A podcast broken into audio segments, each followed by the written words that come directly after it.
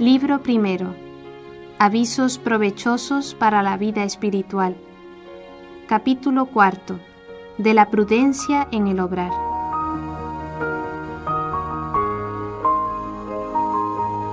No se debe dar crédito a cualquier palabra ni a cualquier espíritu, mas con prudencia y espacio se deben según Dios examinar las cosas.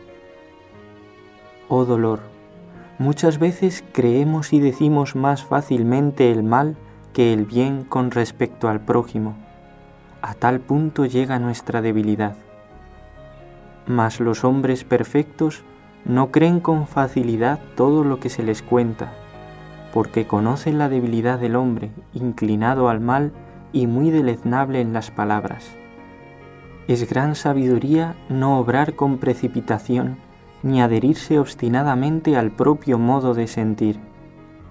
Asimismo lo es no dar crédito a cuanto dicen los hombres, ni comunicar luego a otros lo que se ha oído o creído.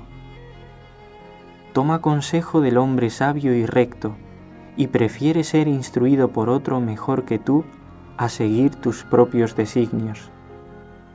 La vida buena hace al hombre sabio según Dios y experimentado en muchas cosas. Cuanto más humilde sea uno y sumiso a Dios, tanto más sabio y pacífico será en todo.